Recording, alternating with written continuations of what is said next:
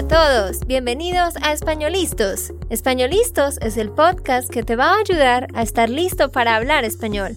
Españolistos te prepara para hablar español en cualquier lugar, a cualquier hora y en cualquier situación. ¿Recuerdas todos esos momentos en los que no supiste qué decir? ¿Esos momentos en los que no pudiste mantener una conversación? Pues tranquilo, Españolistos es la herramienta que estabas buscando para mejorar tu español. Dile adiós a todos esos momentos incómodos. Entonces, empecemos.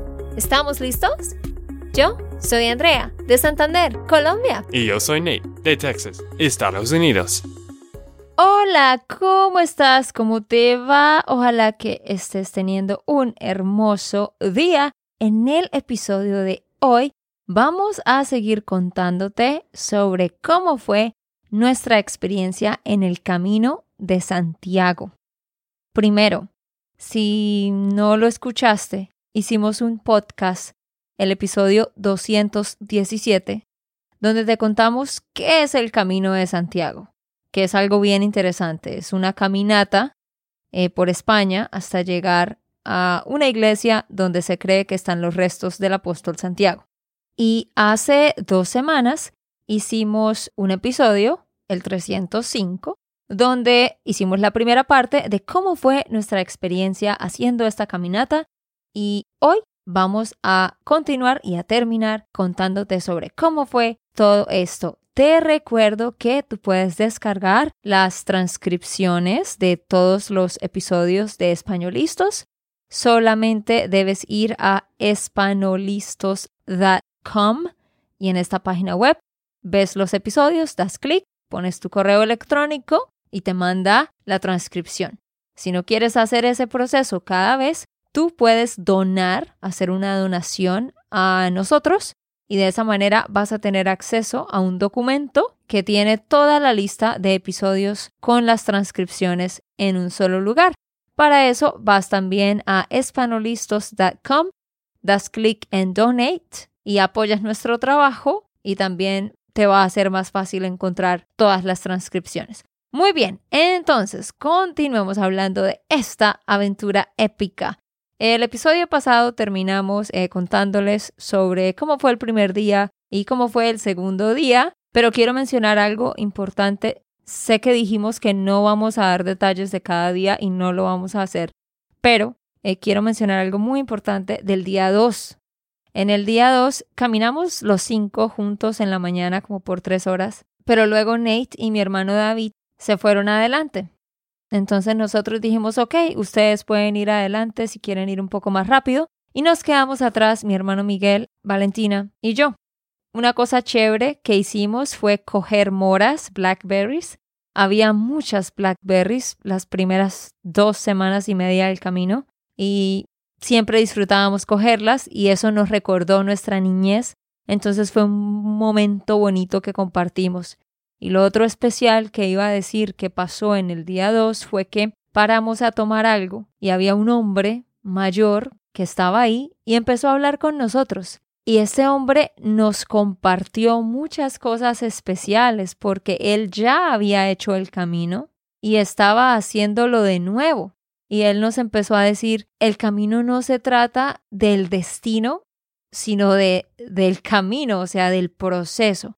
No estés pensando en necesito llegar, necesito llegar a, la meta de este día, sino enfócate en disfrutar el tiempo mientras llegas allá. También nos dijo, traten de detenerse a observar las cosas, porque en la vida muchas veces estamos haciendo todo muy rápido estamos afanados y no estamos deteniéndonos a disfrutar las cosas. También dijo algo que fue lo que a mí se me quedó ahí y que lo recordé por todo el camino. Él dijo, no pienses que son tantos kilómetros, no, no pienses, oh, mañana son 25 kilómetros, sino piensa, ya completé dos días. Sí, él, él nos decía, si es un día donde tienes que hacer 17 millas, por ejemplo, él decía, cuando estés en la milla 10, no pienses, oh no, todavía tengo 7 millas más, sino tienes que pensar, oh wow, ya completé 10 millas. Y es muy interesante porque yo estaba haciendo lo incorrecto. Yo estaba pensando, ay no, todavía falta esto. Y no estaba pensando en lo que ya había logrado. Y eso es algo que también mi hermana Valentina me dijo ese día y fue algo que ella hizo que la ayudó muchísimo. Ella sí tenía la actitud correcta, al igual que mi hermano David, Nate y mi hermano Miguel, de ir con toda la actitud de, wow, esto es lo que ya logré y estar ansioso por seguir sin importar lo que venga, pero siempre con una buena actitud, en vez de estarse quejando por lo que falta lograr. Así que es algo que ella me dijo ese día en la mañana y ese hombre lo volvió a repetir en la tarde y de verdad que aprendí una lección para todo en la vida. Que siempre uno está, ay no, pero no he hecho esto, no he logrado esto, ay Dios mío, pero todavía me falta hacer todas estas cosas y nos estamos olvidando de lo que ya logramos. Entonces, un tip pequeño de la psicóloga Andrea en el podcast de hoy. bueno, una un psicóloga un poco profundo, pero bueno. Es, una psicóloga un poco loca. Un poco loca. Bueno, hay una, en inglés, ellos dicen como glass half full, como vaso mitad lleno, no mitad vacío. Mm, un vaso que está lleno hasta la mitad, no que está vacío hasta la mitad. ¿Hay un, un, dicho, dices, para eso? Sí, en, mm. eh, sí, en inglés, pues, the glass is half full. Mm, pero bueno, hablamos un poco de nuestras experiencias en el camino. En general, sí. En general. Bueno, primero quizás estás pensando de, los precios y todo. Y la verdad, después de casi un mes viajando por Europa en lugares turísticos, fue mucho más barato para nosotros de Estados Unidos. Pero primero, no, no viajábamos como peregrinos. La verdad, no viajábamos como peregrinos. Comimos bien y también descansamos siempre en un cuarto privado. Discúlpame, déjame dar un poquito de contexto. Sí. Para que la gente entienda por qué hablas de que no fuimos peregrinos completamente reales. Bueno, les cuento, hay diferentes formas en las que puedes vivir esta experiencia, ¿no? Pero cuando hablamos de la experiencia más cercana a lo que vivían los peregrinos de hace siglos atrás cuando empezó todo esto, precisamente el punto del camino es que vas a alejarte de las comodidades, que quizás no siempre vas a tener buena comida.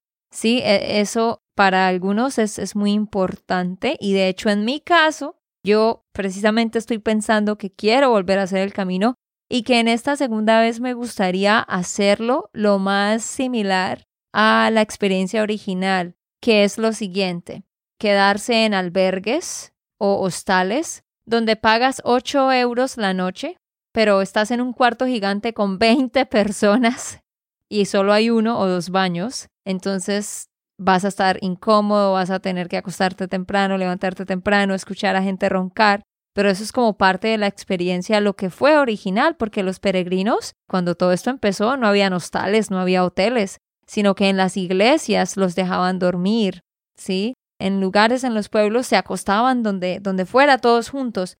Entonces sí, no dormimos en albergues eh, de 8 dólares por persona, sino alquilamos Airbnbs o, o nos quedamos en albergue, en hostales, pero alquilamos un cuarto para todos, porque éramos cinco y era más fácil, porque éramos un grupo grande, pero también no fue tanto por decir, uy, queremos estar súper cómodos, sino Nate tiene problemas para dormir, o sea, él, él le hubiera sido imposible dormir en un grupo con tanta gente porque con cada respiración de cada persona Nate se, se habría despertado y Nate también ronca. Bueno, sí, yo soy más como un glamper. Sí, sí. Yo no me gusta mucho acampar afuera. Porque también hay gente, esto es aún más peregrino, es acampar afuera y quedar afuera con su carpa y todo, pero no, nosotros quedamos en, en albergues a veces, pero siempre con cuartos privados, en apartamentos privados, y esto fue como 100 dólares hasta como 150 la noche. Entonces, no fue re costoso por un grupo de cinco, pero también, pues, no fue tan barato como los albergues. pero habríamos podido pagar 45.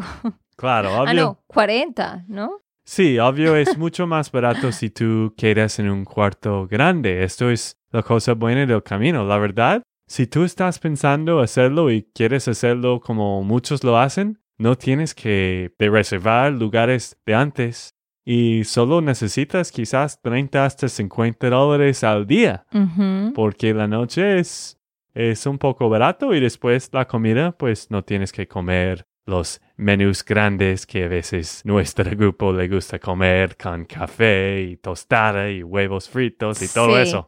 Sí, lo que pasa es que, claro, entonces tú te puedes quedar en un albergue y pagas de 8 a 12 dólares por noche. Pero como dije, compartiendo con, con mucha gente.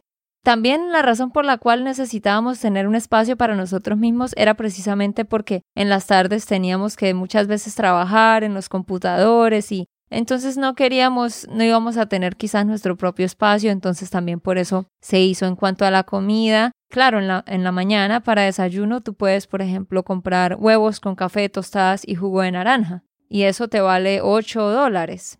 6, 8 dólares. O puedes sencillamente comer tostada con café y eso solo te cuesta 3. Entonces depende de la persona. Para los almuerzos, mucha gente solo almuerza con un bocadillo, que es el pan francés, pan duro, que por dentro tiene como jamón y queso, y ya, y te tomas como una gaseosa o un jugo, y eso te cuesta cuatro o cinco euros. O puedes comprar el menú del peregrino, que te cuesta de 11 a 15 euros, y ya es mucha más comida. En nuestro caso, eh, nosotros comemos mucho. Entonces, en cuanto a la comida, sí, no sufrimos. La comida fue abundante. Y algo más que quiero agregar de los cuartos. Bueno, si tú estás como yo, más como un glamper que quiere un cuarto privado, esto está bien. Pero un consejo importante. Primero, estos pueblos pequeños que estamos caminando no son muy desarrollados, son antiguos y la gente allá pues no tiene todo en booking.com o Airbnb. Entonces, para mí los primeros 10 días fue un poco difícil porque cada día estaba mandando mensajes por WhatsApp o un correo electrónico cada noche y tratando de conseguir un cuarto privado por los siguientes días. Pero después de como uno o dos semanas, por fin estaba haciendo los bookings con mucho más anterioridad. Anterioridad. Anterioridad. O también anticipación. Antis anticipación. Anticipación, con mucho más de anticipación y fue un poco más fácil. Entonces, mi consejo es trate de reservar los lugares, los cuartos privados con mucha anticipación, de al menos uno o dos semanas. Pero, obvio, como Andrea dijo, lo más fácil y lo más simple de modo de viajar es no reservar nada y solo camina donde quieres, eh, pues en el camino, y después pregunta, hay un cuarto, hay un cama libre. Sí, en un albergue hay un cama libre. Entonces, para darles una idea de, del precio, sí, más o menos en desayuno, haciéndolo de la forma más barata, digamos, que sería de por sí la forma más peregrina posible, similar al, a como lo hacían los peregrinos de antes, y con el propósito también de alejarte de la comida, alejarte de las comodidades. Si quieres vivir esa experiencia completa, pues más o menos 50 dólares al día. Si ya luego te quieres quedar en un hotel, comer más, pues sube el precio, pero con 50 dólares al día podrías hacerlo ah, y estar bien. Entonces hablemos de cómo fue, como esa mecánica entre nosotros, cómo funcionaban las cosas el día a día. Bueno, generalmente eh, nos levantábamos a las 6 de la mañana y de 6 a 7 teníamos los cinco que bañarnos, cambiarnos y arreglar nuestra maleta. Entonces la mayoría de días funcionaba si empezábamos a caminar a las 7, pero quizás había días donde nos demorábamos un poquito más porque solo teníamos un baño. Entonces salíamos a las siete y media de la mañana. La mayoría de días empezamos a caminar a las 7 o siete y media de la mañana. Hubo algunos días que salimos a las 8, ocho y media, porque eran días más cortos. Y solo hubo como tres días en los cuales salimos a caminar a las seis y media porque eran días más largos.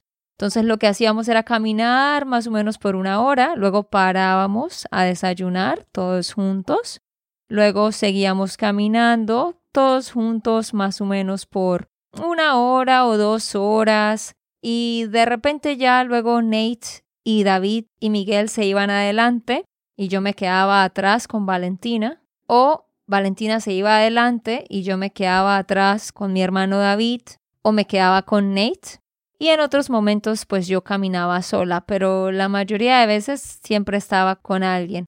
Pero sí tuvimos varios momentos en los que cada quien caminó solo. Entonces esos tiempos fueron buenos pues como para pensar, reflexionar. También había momentos en los que de repente Nate se iba adelante hablando con una persona y Miguel estaba hablando con otra persona y así cada día cada quien se tomaba como su tiempo, pero siempre nos reuníamos de nuevo para almorzar. Bueno, y, pues hablando un poco de mi ritmo, primero yo soy más introvertido que Andrea, entonces Andrea puede hablar con gente todo el día y no cansarse, pero yo prefiero los últimos, no sé, eh, uno o dos, últimos dos horas en la tarde caminando solo para pensar y a veces hablar con otra gente, pero también pensar y hablar y orar también ah, mientras estoy disfrutando el camino. Ajá, y bueno, para terminar de contarles cómo era más o menos nuestra rutina, después de almorzar, pues seguíamos caminando, vuelvo y digo, a veces juntos, a veces cada quien por su lado, pero generalmente eh, Nate siempre llegaba primero al destino final. Muchas veces Nate con mi hermano David, que se iban los dos caminando, llegaban allá al destino final de cada día primero, como dos horas antes o una hora y media antes que Miguel, Valentina y yo.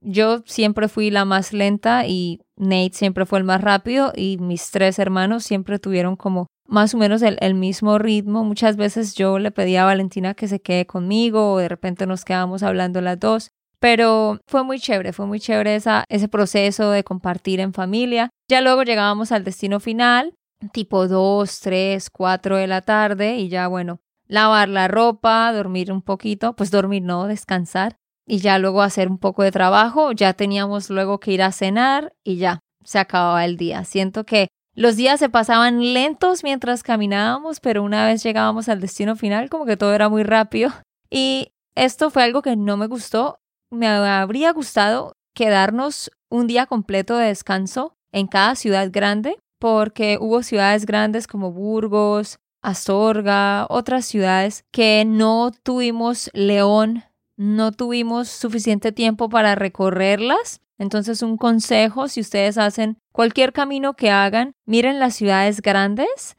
Si por ejemplo llegas allá un miércoles, quédate el jueves completo el siguiente día en la ciudad, tómate un descanso y para que recorras esa ciudad, porque muchas veces hay museos o una catedral grande o algo especial como la tumba de alguien importante y entonces la idea es poder ver eso.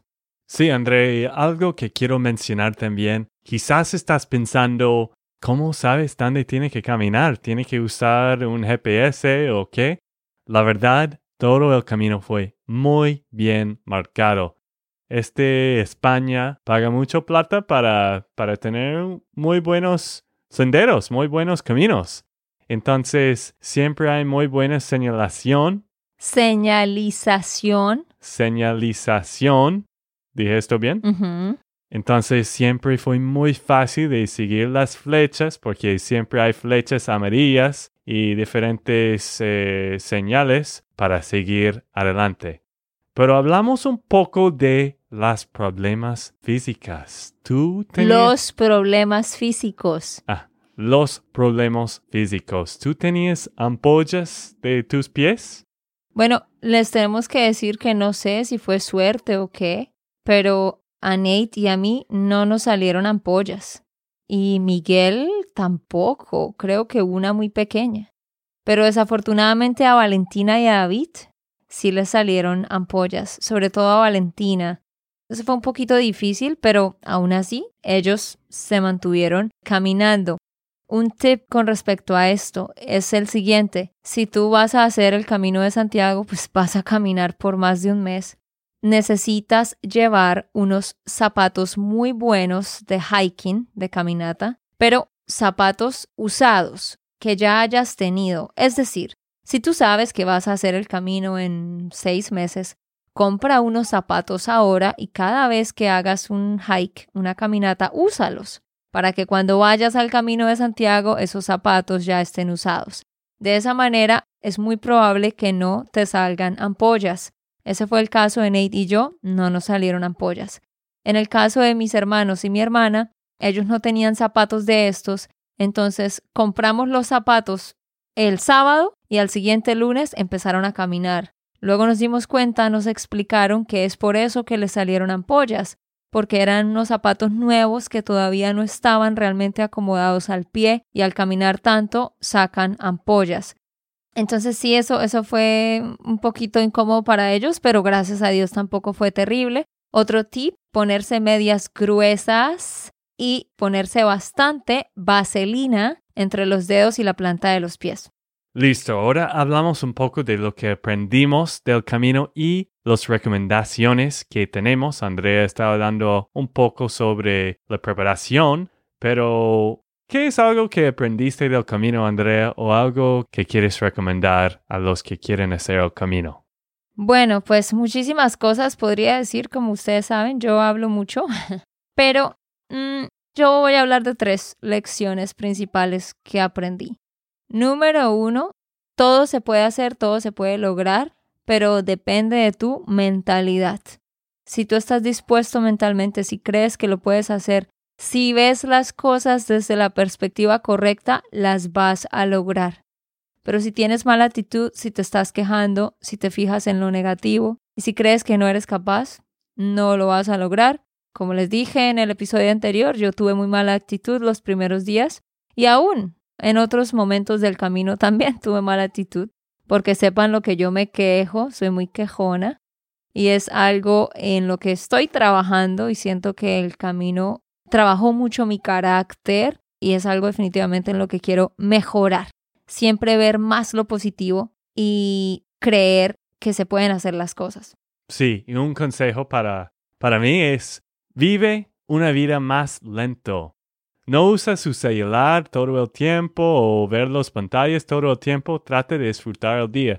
La verdad, este camino fue 33 días, pero fue re largo porque los días caminando todo el día, esto, pues siempre sentía que hace una semana fue hace un mes.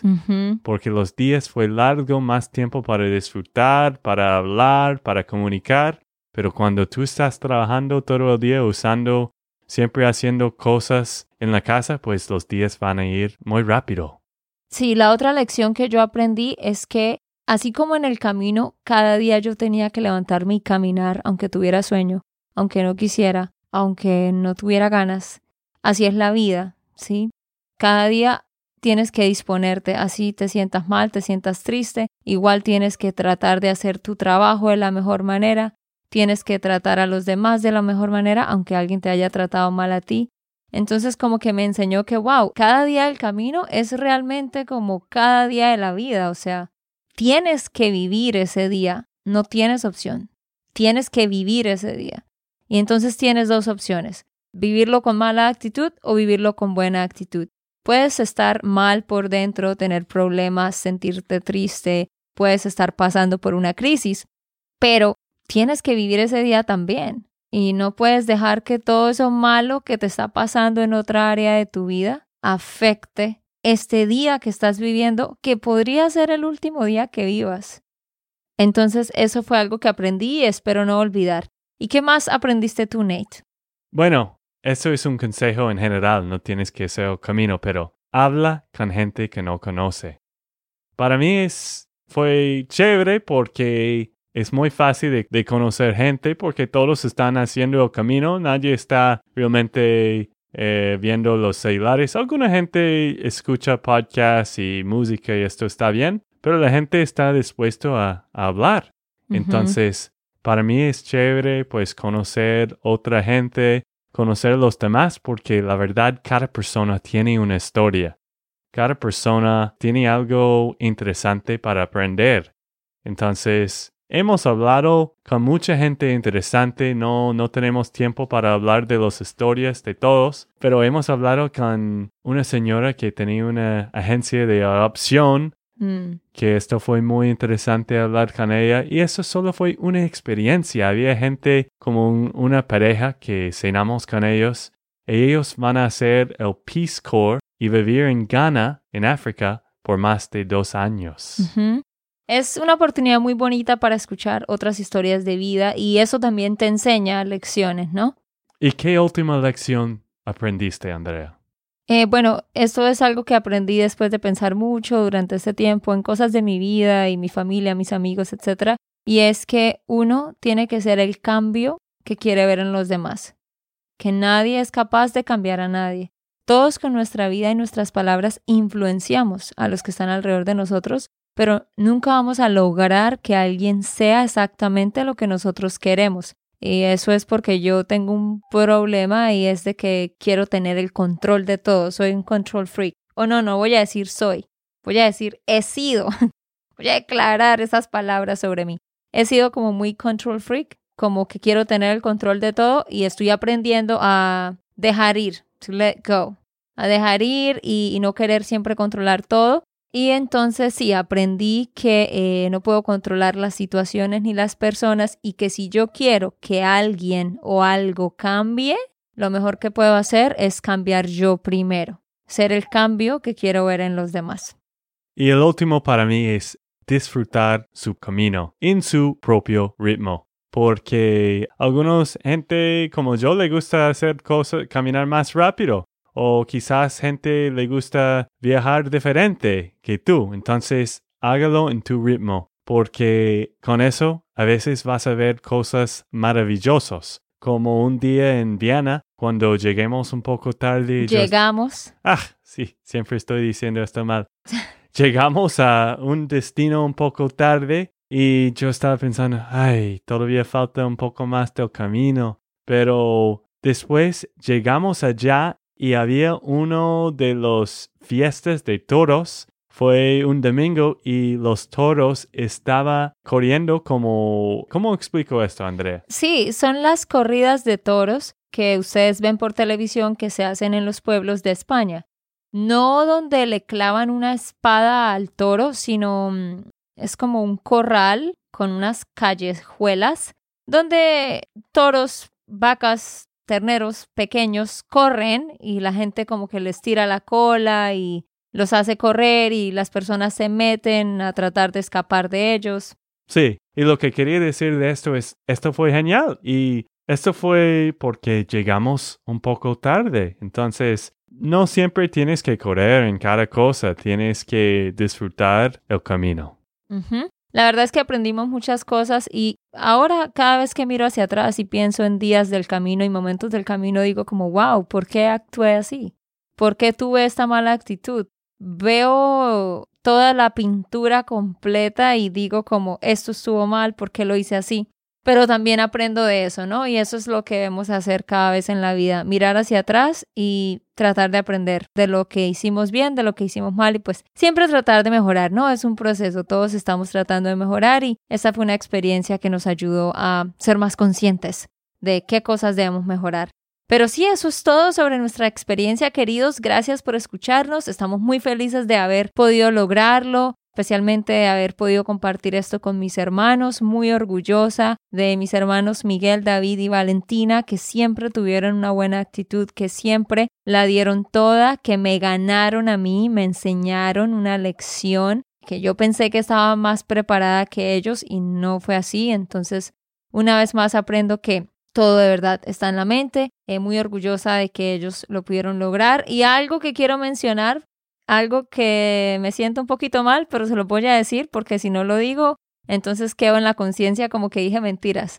Les tengo que confesar que yo tomé un bus y como siete taxis. Sí, sí, fue mal, pero bueno, lo hice y ya no hay nada que hacer, pero también cada quien vive su propio camino. Fueron... Yo no, yo no. Yo nunca tomé un bus ni tampoco un taxi.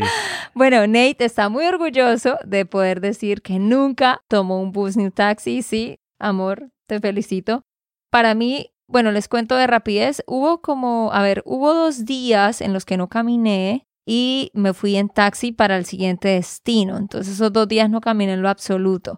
Claro que un día fue porque mi hermana Valentina se enfermó de las rodillas, no fue nada terrible y tenía que descansar por un día, entonces yo me quedé con ella para acompañarla. Pero hubo días donde, por ejemplo, eran 17 o 14 millas, yo caminé la mitad y por la otra mitad me fui en un taxi porque estaba muy cansada o quería tener más tiempo para trabajar.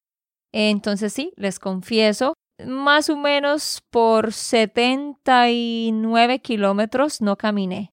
Son 779 en total, así que todavía caminé más o menos 700, entonces me doy algo de crédito. Pero sí, la idea es que todo lo hagas caminando y no tomes buses ni taxis, pero bueno, así lo hice yo. Bueno, todos tienen un camino diferente, está bien. Lo importante es que estás disfrutando el camino, estás mejorando cosas adentro y como puedes notar, a André le gustó mucho y creo que ella sí quiere hacerlo de nuevo pronto, quizás.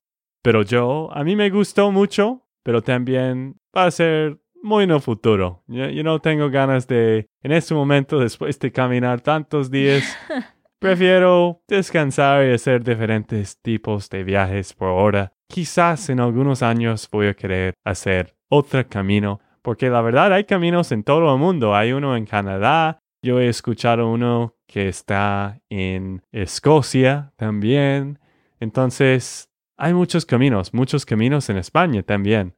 Quizás en el futuro, si tenemos el tiempo, vamos a hacerlo, pero por ahora estoy bien. Ajá, entonces eso ha sido todo por nuestra experiencia, queridos. Si ustedes tienen más preguntas, en el correo nos pueden preguntar algún comentario. Ya muchos de ustedes habían compartido con nosotros sobre sus experiencias.